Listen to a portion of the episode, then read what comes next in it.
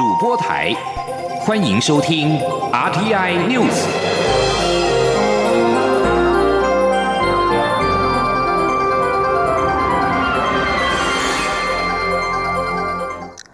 各位好，我是张睡华，欢迎收听这节央广主播台提供给您的 RTI News。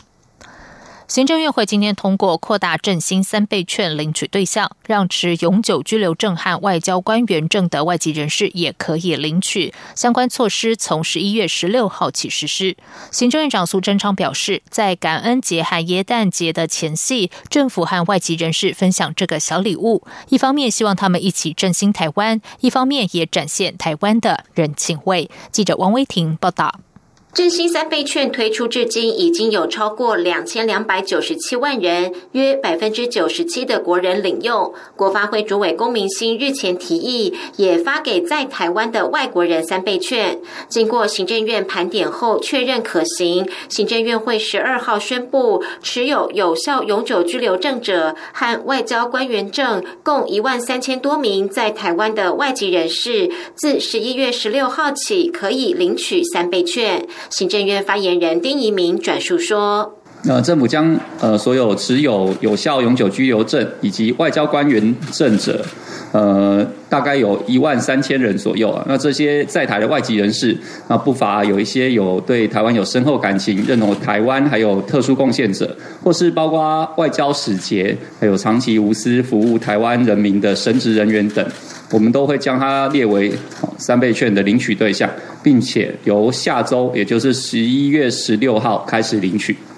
苏贞昌表示，在感恩节、圣诞节前夕，政府以此表达对他们的感谢，也邀请他们共同来参与今年最重要的刺激消费政策，让在台湾外国人一方面能够领到这份设计精美的小礼物，一方面也共襄盛举，带动消费。这也是展现台湾是一个充满浓厚人情味、温暖而友善的国家。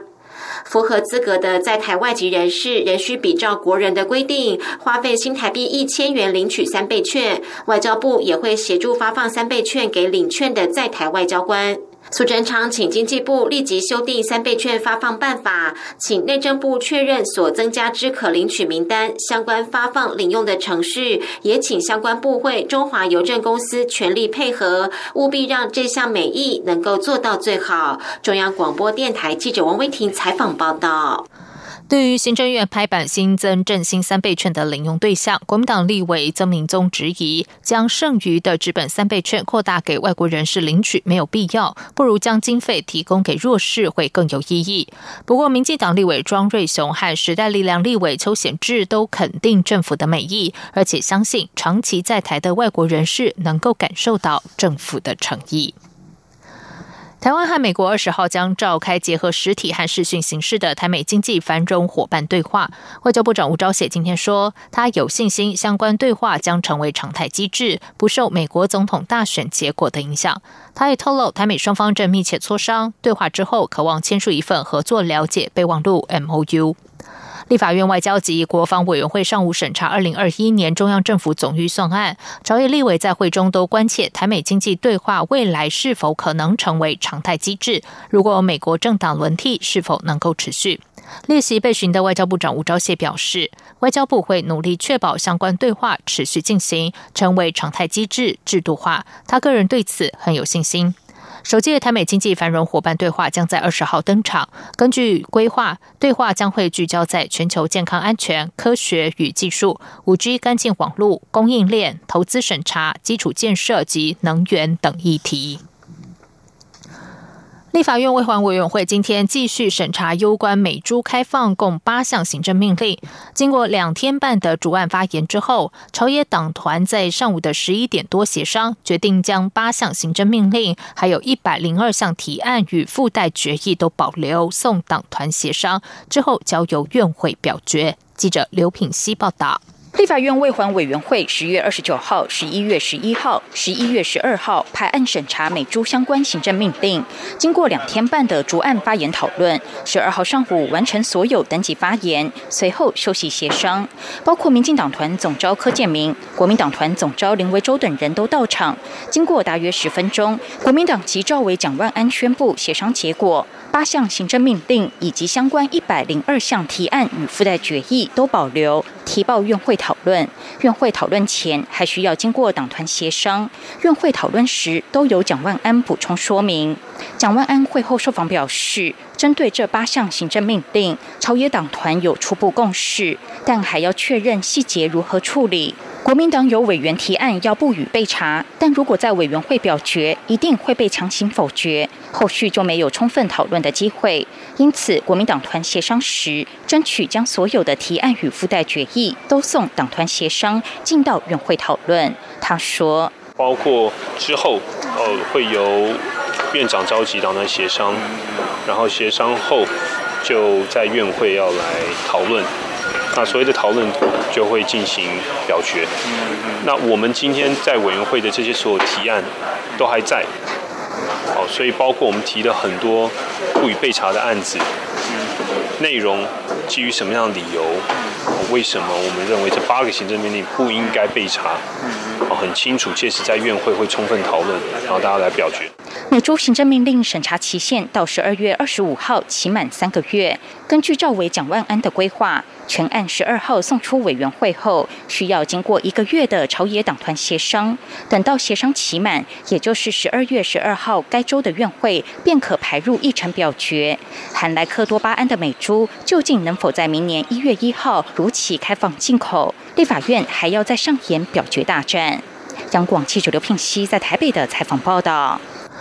政府将于明年的一月一号开放含莱克多巴胺的美猪进口，不过至今仍然没有照行政命令的规定到美国实地查厂。对于在尚未完成查厂之前是否考虑暂缓进口，卫福部长陈时中今天表示，目前还在和美方沟通，只要屠宰场没有达到安全标准，当然就不会允许进口。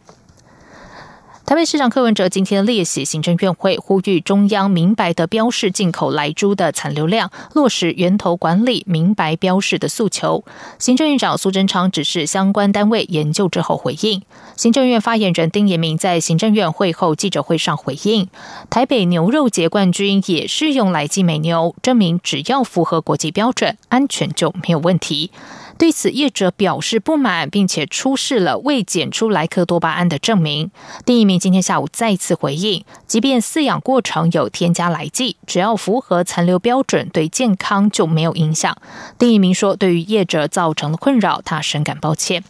第一名表示，出示牛肉面节冠军得主菜单上标示采用美牛，是凸显马政府二零一二年开放美国牛肉进口之后，国人食用美国牛肉、牛排等已经是国人日常生活的一部分。而莱克多巴胺是饲料添加物，业者出示的零残留也证明牛在食用代谢之后，往往在肉品之中已经无法检出。第一名表示，柯文哲提出的建议，由于涉及科学标准和卫生专业的范畴，新院长苏贞昌也请卫福部和农委会回应，过程非常理性和谐，并没有冲突。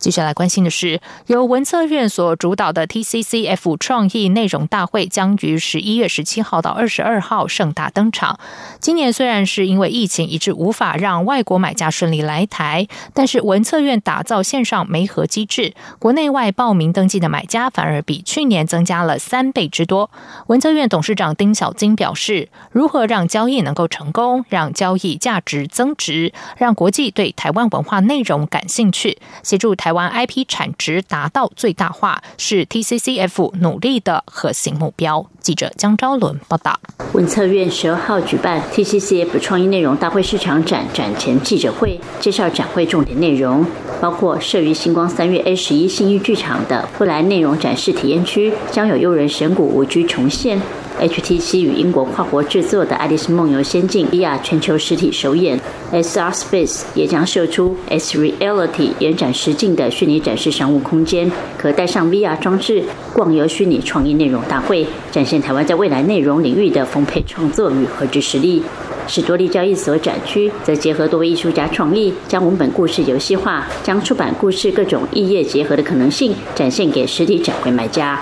身为本年度创意内容大会视觉总监的知名策展人罗生俊，也将原本应该在美国 South by Southwest 创意大会呈现的台湾 Hype 台湾馆内容，因疫情取消，反而有机会在新义微秀广场呈现，以独特形式转移台湾传统产业能量，打开研发技术与创意文化的对话。文策院董事长丁小军指出，文策院主办 TCCF 创意内容大会的目的，一方面是呈现文策院成立一年来助攻产业的阶段性成果分享，以及台湾近几年创作者的心血结晶；更重要是协助让台湾的 IP 产值最大化。它其实不是文策院办一个热闹的活动，而是透过热闹的活动，让交易能够成真，让交易的价格能够增值。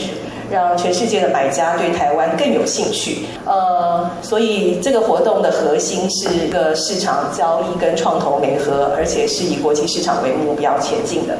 丁小金指出，后疫情时代凸显线上线下虚实整合的重要性，因此除了线上媒合交易平台机制的建立外，TCCF 聚焦产业趋势的国际论坛，所有场次也都会同步线上直播，希望为国内产业界带来新的科技整合与创新思维。也欢迎所有民众在为期六天的活动期间，一同感受台湾丰沛的文化创意内容能量。中国电台记者周伦台北采访报道。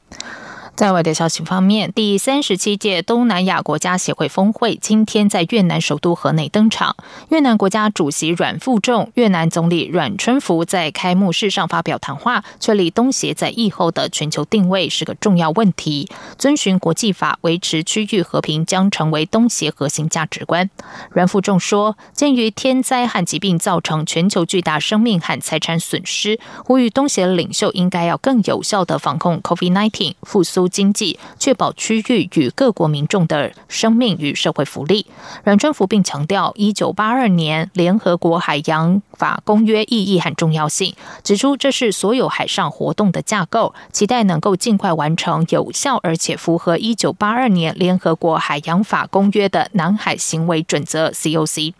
此外，包括东南亚十国和中国、日本、南韩、纽澳在内的十五个国家，十一号结束了一项持续八年的谈判。为十五号签署区域全面经济伙伴协定 （RCEP） 做好准备。阮春福证实，将在本周这场线上高峰会开幕的时候签署协定。分析家表示，RCEP 一旦签署，将成为以国内生产毛额 GDP 而言，全球最大的贸易协定。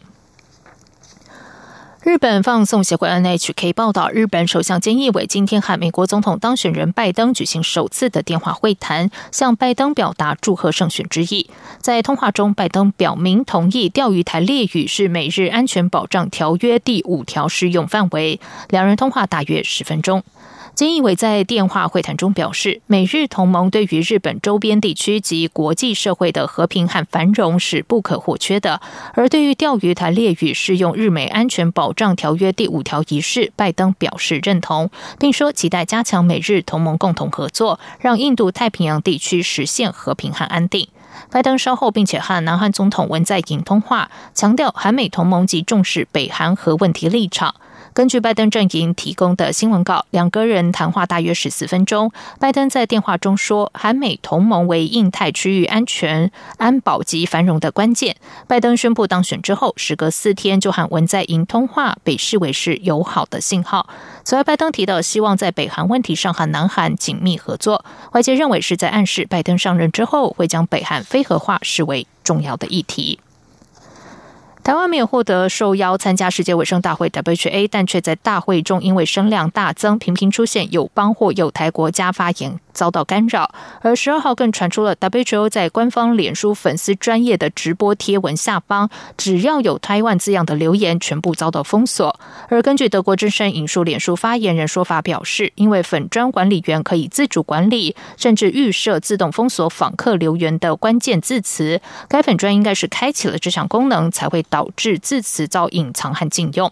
为突破脸书封锁，网友纷纷的以各种创意的方式规避审查和封锁，例就使用特殊文字、符号、注音，把遭到封锁的字词重现在留言区。而对于台湾参与 WHO 被打压，外交部长吴钊燮今天上午在立法院受访时表示，对 WHO 秘书处的做法感到不满、遗憾，已经提出抗议。台湾驻美代表肖美琴也在推特发言表示，如果 WHO 确实在脸书粉丝页封锁台湾相关留言，这代表脸书还是为联手封锁台湾对抗新冠疫情的成功经验。这里是中央广播电台台湾之音。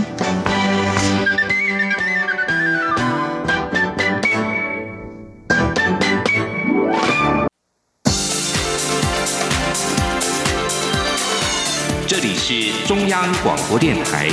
台湾之音，欢迎继续收听新闻。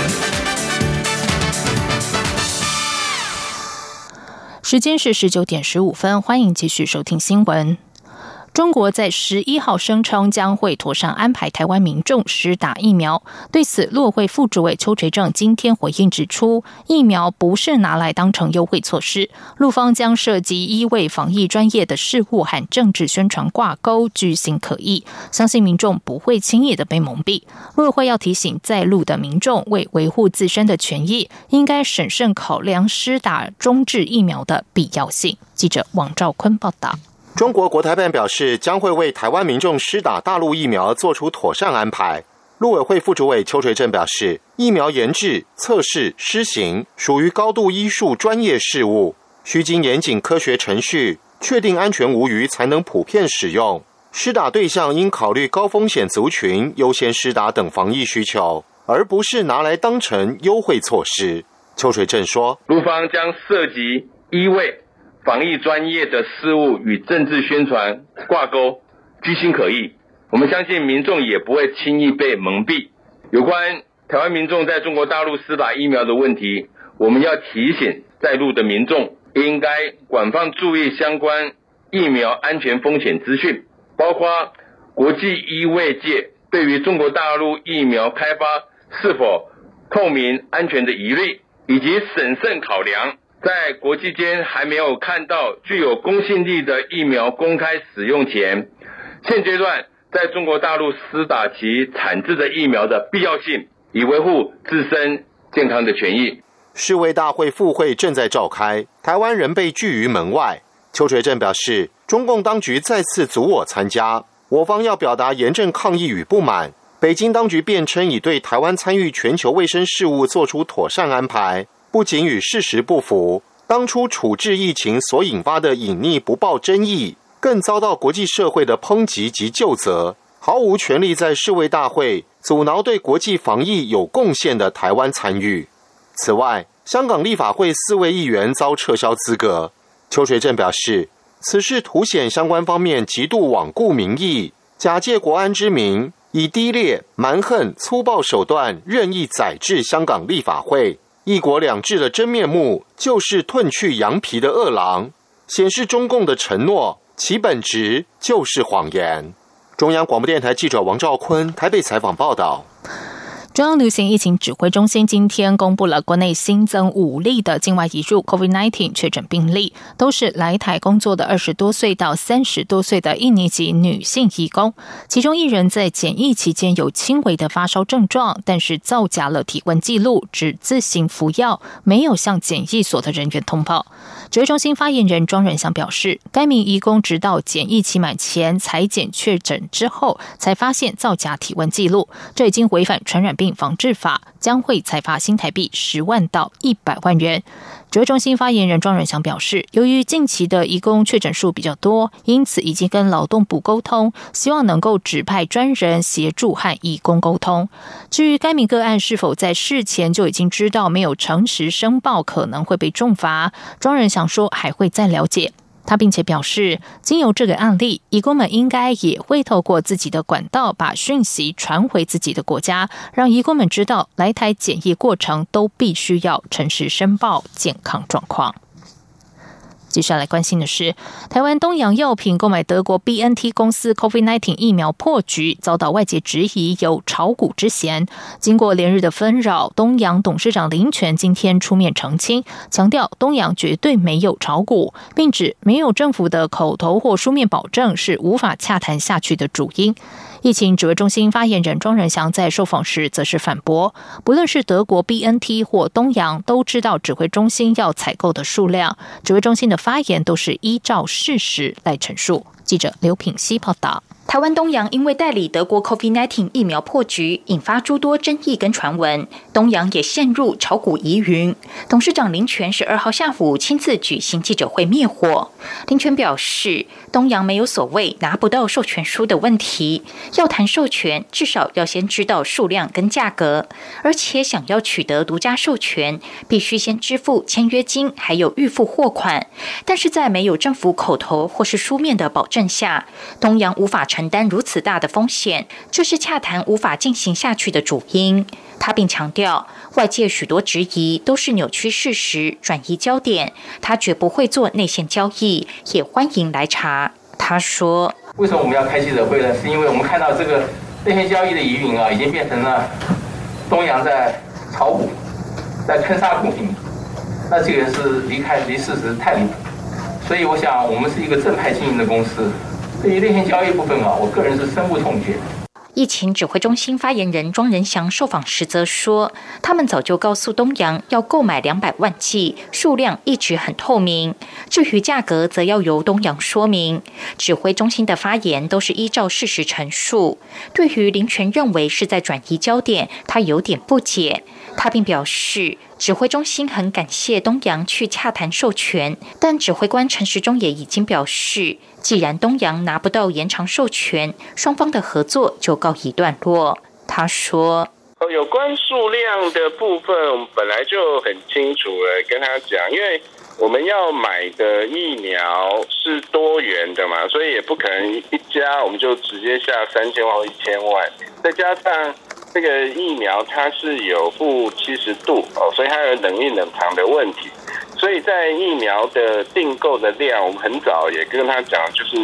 那个数量的呃，不可能太多。对，所以这个其实不管 B N T 跟东阳都知道我们那个量啊。此外，指挥中心编列新台币一百一十五亿预算购买疫苗，媒体关切预算分配比例。庄仁祥指出，至少一半的预算会用来购买国外疫苗，一半或是不到一半的经费则用于采购国产疫苗。他表示，像疫苗全球取得机制 COVAX 购买疫苗有一定的价格跟数量，而且有预付金，这都签有保密协定。由于疫苗种类不同，价格也不同，所以现在很难估算在 COVAX 上究竟会花多少钱。央广记者刘聘熙在台北的采访报道。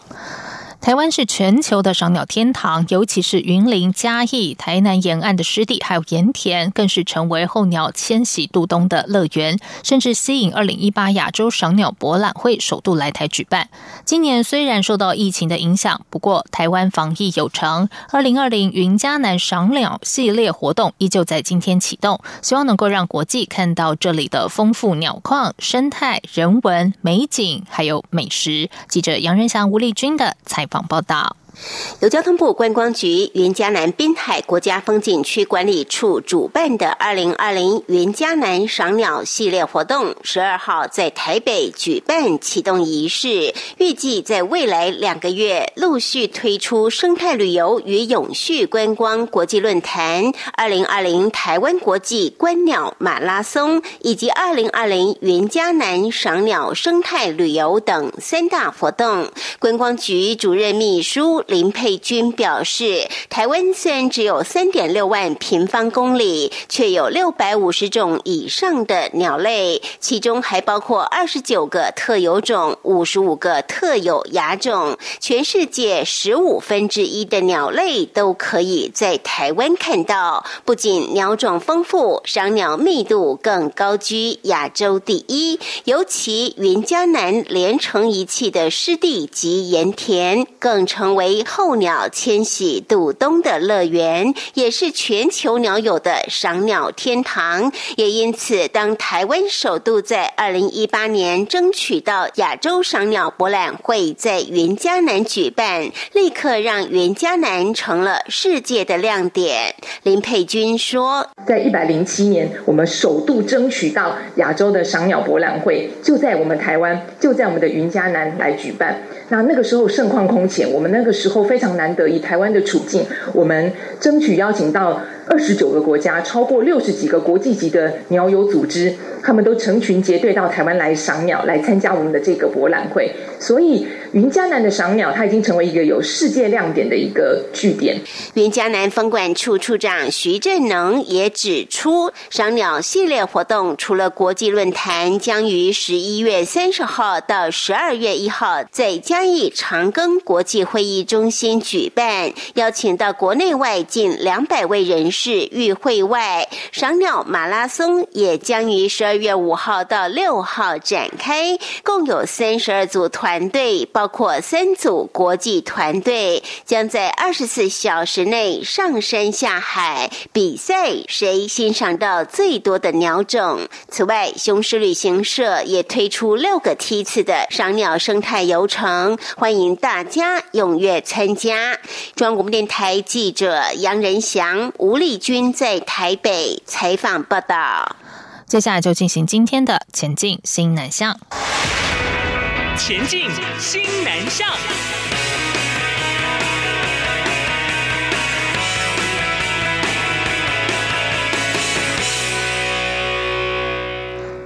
劳动部今天举行二零二零微型创业楷模颁奖典礼，其中来自越南的原住民阮宝英，因为思念家乡，还有家乡的食物，五年前开始在夜市里贩卖。为了提升用餐品质，在劳动部的协助之下，克服了资金问题，顺利开了一家店面。后续还规划开分店，或是制作冷冻产品贩售。记者杨文君报道。